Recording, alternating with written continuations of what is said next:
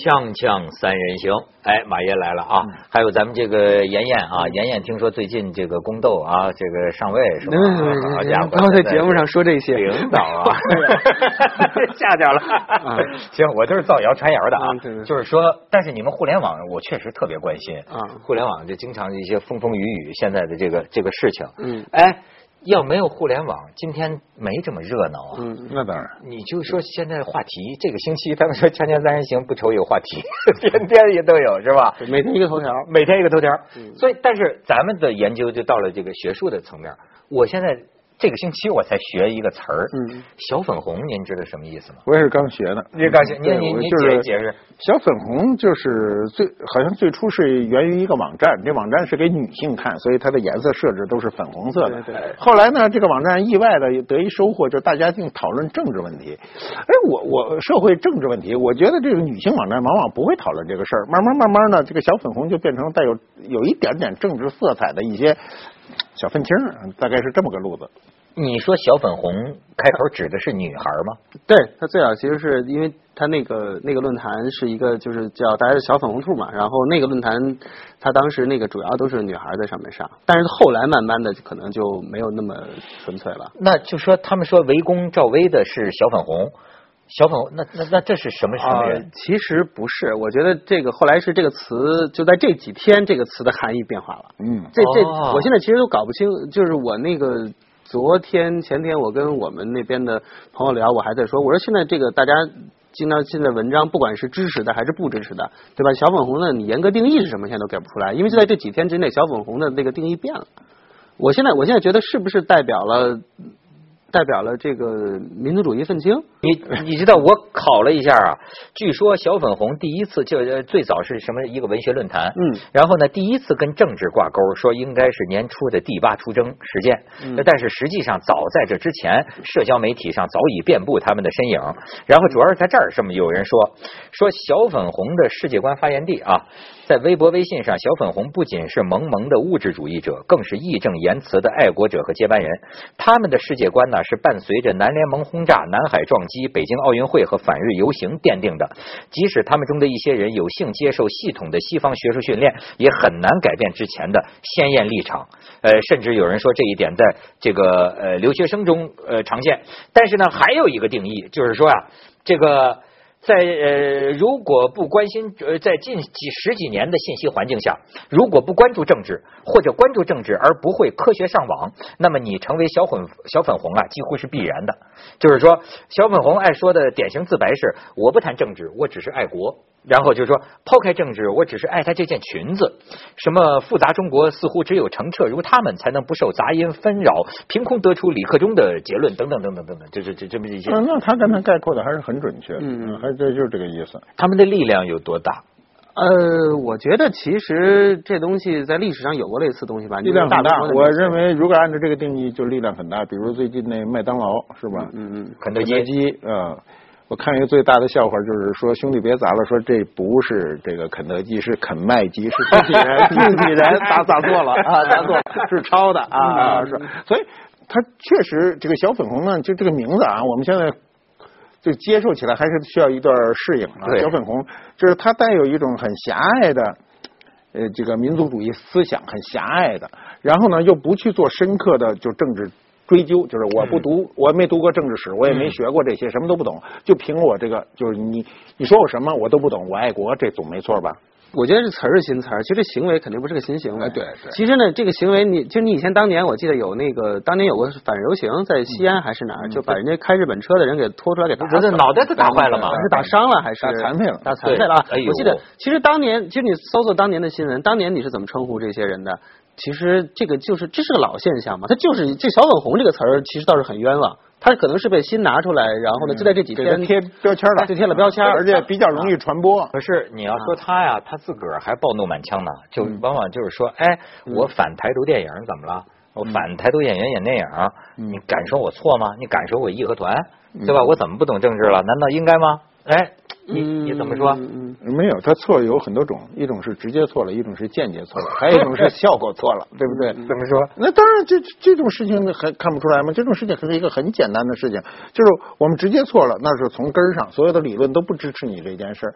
那可能说理论上是支持，比如我们理论上支持每一个人爱国，那每一个人爱国，你你朝那个那个什么肯德基扔扔扔鸡蛋。这算爱国吗？最后扔了半天还是肯麦基，就是对吧？他这个就是你间接上肯定会有问题嘛。再说，我们今天全中国的肯德基、麦当劳都是我们自己生产的，除了品牌是人家的，剩下都是咱自己的。你关了以后是我们的人失业，抵制美国呢？最后抵制了自个儿。对，是啊。我的观点呢，一直就是说，呃，你一个社会你很大，完了你情况特别多，你可能没你如果说对错或者说道德贴标签，你很难说。一碗水全给端平了，但是我觉得呢，有一前提条件，这个社会它有一个基本的契约，对吧？它有法在吧？就是你做什么事你别违法就行。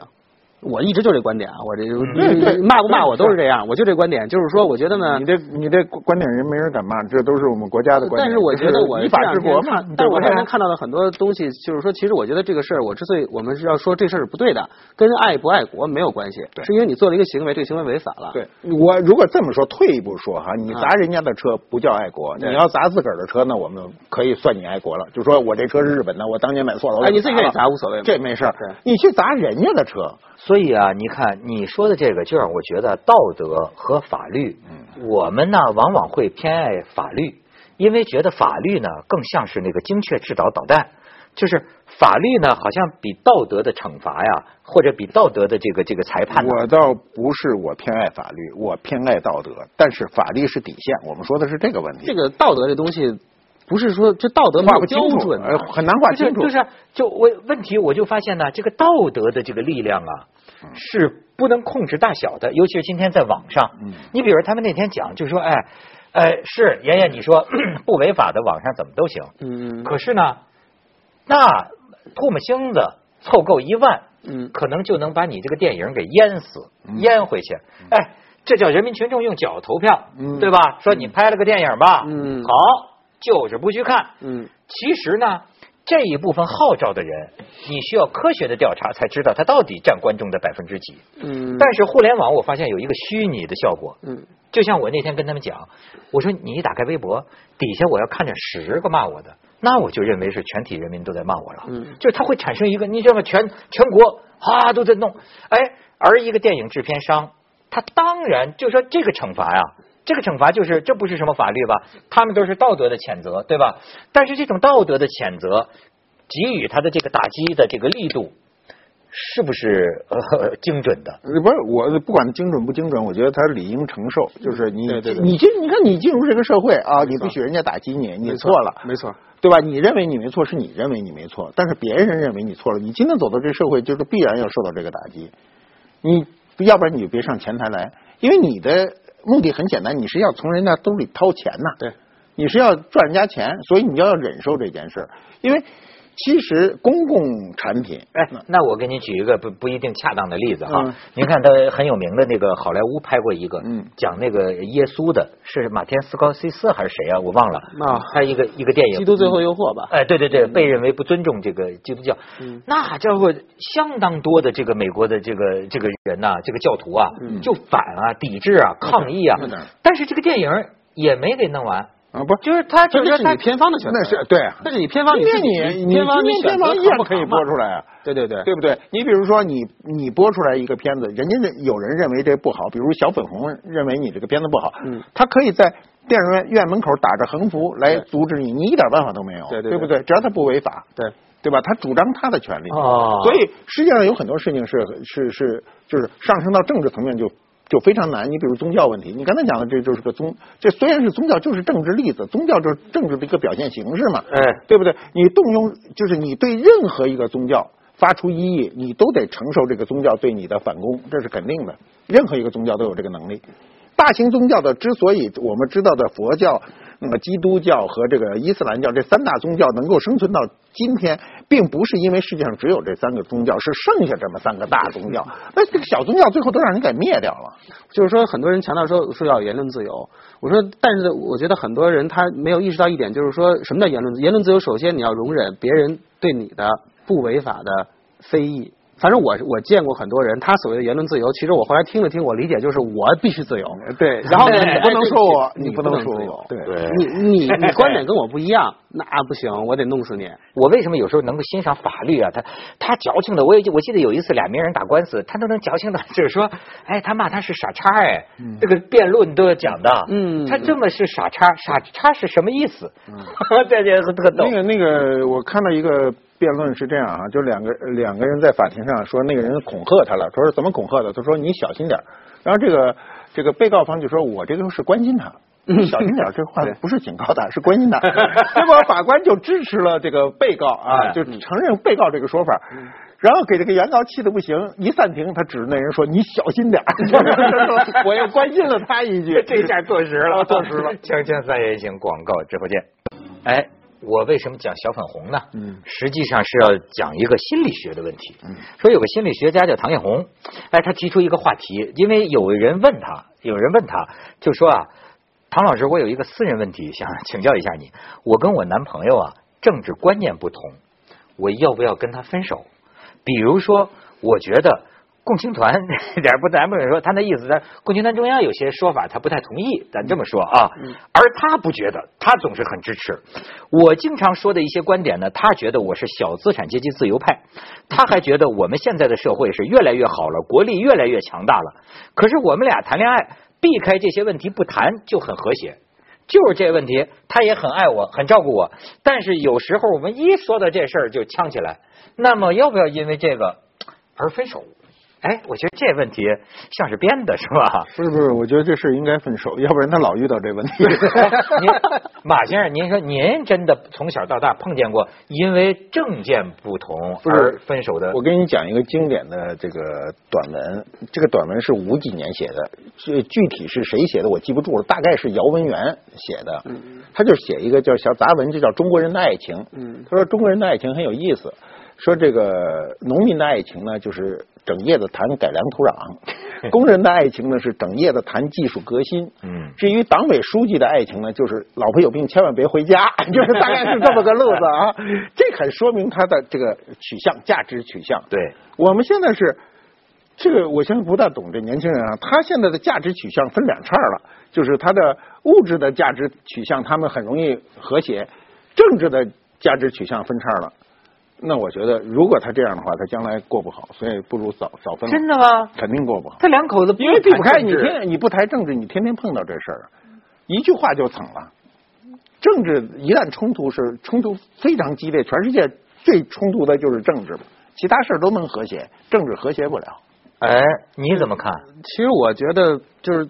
刚刚那个编导跟我说这个选题的时候，我第一反应是：现在年轻人里还有这人，还能有为意识形态冲突？对，天天吵架这问题有点编。我觉得我反正我很少见。我觉得我刚才跟他们说，我说你们要见什么女女生，哪天能跟我为意识形态吵起来，赶快介绍给我，对吧？这说明对世界很认真。但是正如您刚才所说的啊，以前很少见，但是可能从这个星期开始，这个问题会出现，因为你注意到没有？现在的网上啊。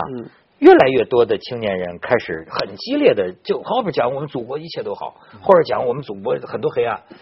你说他们这就叫这也算某种政见吧？是。这么那那他们俩谈恋爱或者过成两口子，你说他们聊不聊这事儿？我觉得啊，这样，我就是说，呃，我年纪小，有好多大的运动我也没参加过。但是这这个马爷马爷是肯定身经百战，见过很多为意识形态的爱情，但我挺羡慕的。我觉得那都是阳光灿烂的日子啊，就是太阳光，太阳光是会把人灼伤，然后但是它很它它有的时候暖和，有的时候会怎么的，它是阳光，就是你们那时代哦，我觉得我们这时代生活在电灯下边的时代，我觉得这两天。嗯，他你还能说一夜之间冒出来很多人非常关心意识形态东西吗？平常他关心吗？所以你看，咱们这个三代人就是不同。不是我，我说你是他是阳光，你是灯光，我觉得我是月光，我就不能理解，因为什么呢？因为你看，你像我，我就说我主持这个《锵锵三人行》啊，那他我我老是说，我说为什么咱们老能开开心心聊天呢？就是我这个主持人，我我其实本质上有点无所谓，或者对观点，就是因为呢，我总觉得观点之争啊，没有我们的友好重要，包括在私下的朋友咱抬杠。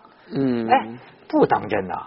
但是我必须得承认，有些嘉宾，嗯，真就翻了。嗯嗯，他就是政治是就不就不行的，不可调和。嗯嗯，你说，喂，这其实你你看现在今天年轻人的，我就说我身边啊，你看年轻人的婚恋观，其实现在已经普遍都去意识形态化了。嗯，就是现在年轻人谁还？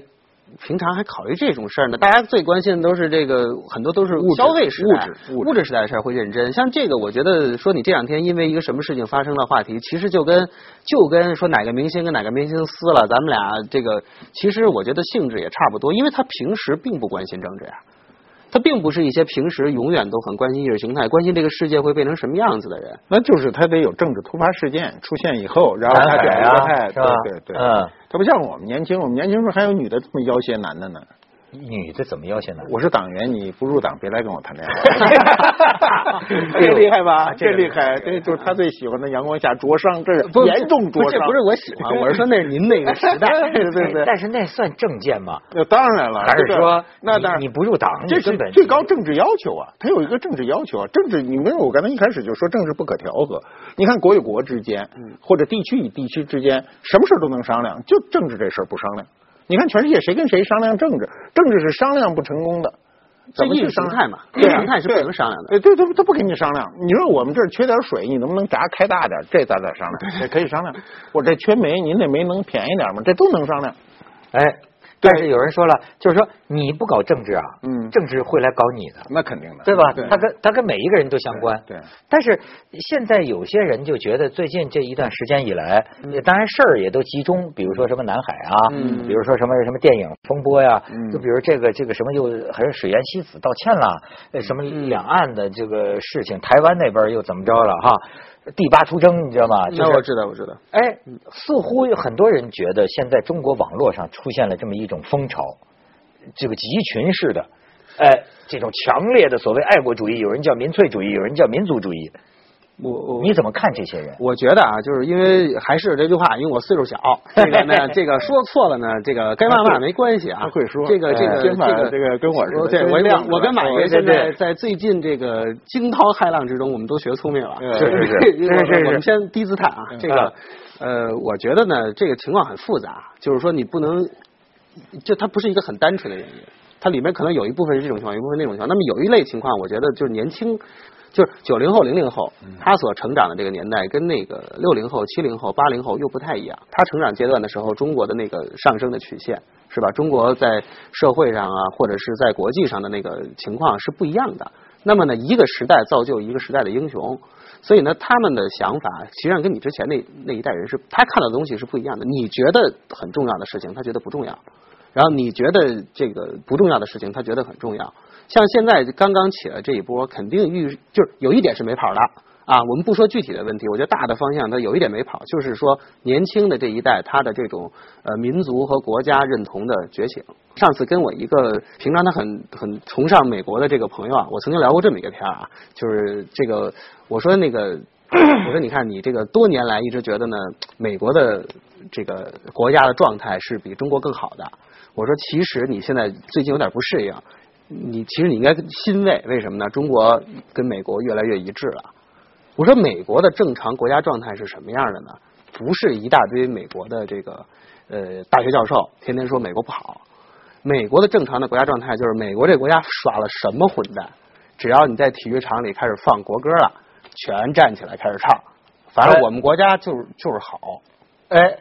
你说这个，我还想起个事儿，咱们先去一下广告。嗯，锵锵三人行，广告之后见。知道，就是的确，这个国旗啊，对于美国人的意义，我觉得这丝毫不亚于中国吧。这是我这是不敢说比比中国更强。但是在美国历史上有个特别著名的一个事情，就是一九八四年，当时呢，其实是共和党这么里根竞选总统这个竞选会上，然后一帮左派，嗯，有一个人跑门口去了，他们为了就是表达反对，表达反对，扯过来一面美国国旗啊，嗯，就烧。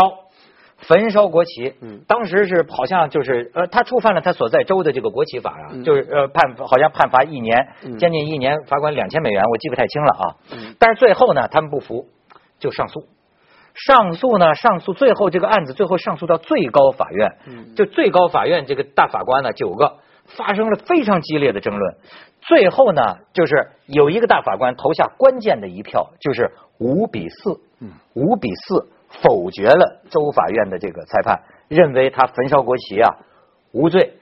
而这个投下这一票的人呢，实际上恰恰是那个后来里根总统嗯任命的那个大法官，等于当时这帮人搞事就搞的是里根嗯对吧？然后呢，他当时的这个理由说的很有意思。你看这四个大法官呢，有的都是二战的老战士说国旗美国国旗，我们就是他呢他插在军舰上，他插在敌人的怎么着，就是。对美国人多么神圣，怎么能亵渎，对吧？但是呢，那五个大法官最后也是这陈词，就是说出了一句很有名的话，就是说啊，美国宪法第一修正案，言论自由的这个原则，我们裁定他焚烧国旗的行为，目的不在于烧掉这个物质的国旗，嗯，他是表达意见。所以他是用一种行为来表达他的某种意见，比如反对里根，这个跟他侮辱国旗，你看他他他觉得不是一回事然后有一句说了一句话，就说有一个痛苦而我记得他说的有一个痛苦而不得不承认的事实，就是在我们的法律体系里，国旗也保护蔑视他的人。这要是在咱中国，那就是那不用商量了，不用商量，那是没有没有对毋庸置疑的。对，现在问题是美国人呢，他强调国家概念呢非常清晰啊，非常的清晰。这个他在所有的艺术作品里，呃，不停的强调这个概念，所以美国人不管是呃在这个星球上打仗，还是冲破这个星球打仗，他一定要强调他美国。所以在关键的时候，他要展示那面国旗。我们的文艺作品在这上面的并不是很多。并不是很多，并没有强调过这个。我最近我，你比如我脑子一想，我没有，我就想象不出来咱哪个电影中有。就其实美国好莱坞，你看它有一个细节，我观察好观察很久了，就是它这几年美国好莱坞为了讨好中国市场，它会加入很多中国元素。嗯。但是美国好莱坞特别注意一件事儿，你看，比如说当时那个《地心引力》，嗯，就他最后那个女主角，最后她她先是从美国空间站炸了，然后她逃到俄罗斯空间站。拿了俄罗斯空间站一个一个一个船飞到，说最后我只能靠中国的那个天空飞走，就类似于这样。但是美国基本不展，尽量避免展现中国国旗。哎，就是他好像他在台词里会提很多中国，但是你注意他们在好莱他们好莱坞做这种东西的时候很少很少，你会在镜头里看到，包括什么变形金刚什么全算上。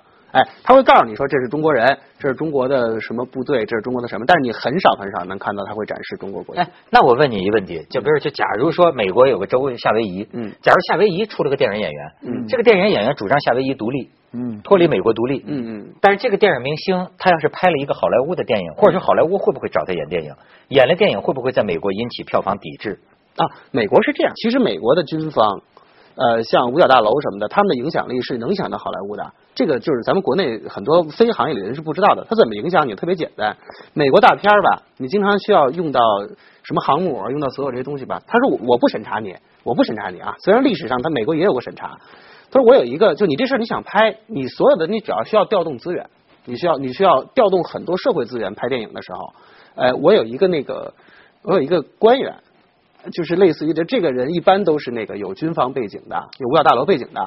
哎，他说我看我要看看你这剧本，我会找一个什么理由，反正最后就说我这不行，对吧？你想借我们航母不借，那所以呢，它实际上是一个自动审查。哎啊，它是个自动审查。你这我我讲起这这这不真事儿啊，就那个纸牌屋啊，有一季取景要在联合国安理会常任理事国开会那个会议厅，要拍取景，结果其他几个理事国态度就是说不合适，比如说俄罗斯就很直，就这怎么能行？我们随时军机要是不能去。说中国代表说说话 就好商量，说能不能给我们审一下稿？对对对，剧本给我们看一看，对对对，看一看也可以商量。这真事，这是真事，这是真事嘛？真事，大家的思维方式完全不一样。其实每个人都在说着爱国，可可他说的这个国是不是同一个概念？甚至于你知道还挺逗，我在一本书里，这马爷可能就熟了。我书里看到新疆，你知道吗？出土一个好像是汉代还是丝绸之路上的一个护帛，你知道吗？对，五星出东方。哎，其实那玩意儿也不见得就是多多高，对吧？但是被定为好像一级文物，就是因为一出来上面写着“五星出于东方，立中国”。嗯。好家伙，五星红旗，好像就因为这个原因定定最高。对，因为这个那算吉兆了。你像汉代的时候说到后面两千年前的事儿，说那么准，五星五星出东方利中国。他后来呃刚一开始出的时候，很多人都觉得这东西别造假了。最早都是假新闻，我记得。嗯，后来他查了《赵充国传》里就有五星出东方，中国大利的这个记载。哎呦，你说那还不是盛世？所以他跟那个时候是吻合的。所以你当时他说的中国不是现在这个概念，只是中央之国，就中间的这个。就过去我们因为发达嘛，老觉得自个儿就是中国这种文化，就认为自己是最中心的嘛。对，国这个字儿也是个大方块中间一个亿嘛。对，所以你看，连中国的这个概念，你不管说是面积、地理还是什么，在几千年历史里都是伸伸缩缩啊。对对，它是变国家不居的，随时可大可小。